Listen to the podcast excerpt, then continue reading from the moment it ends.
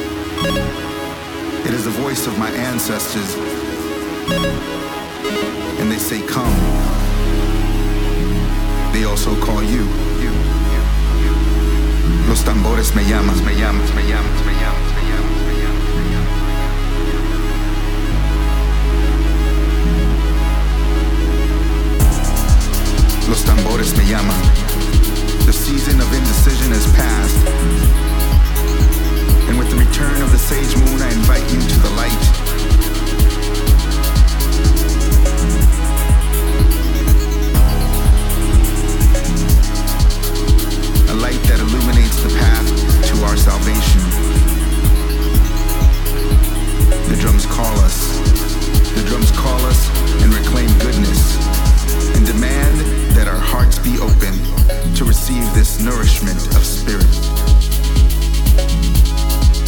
I implore you to never forget the sound of human hands striking on stretched leather drum skins, forming true divine poetry.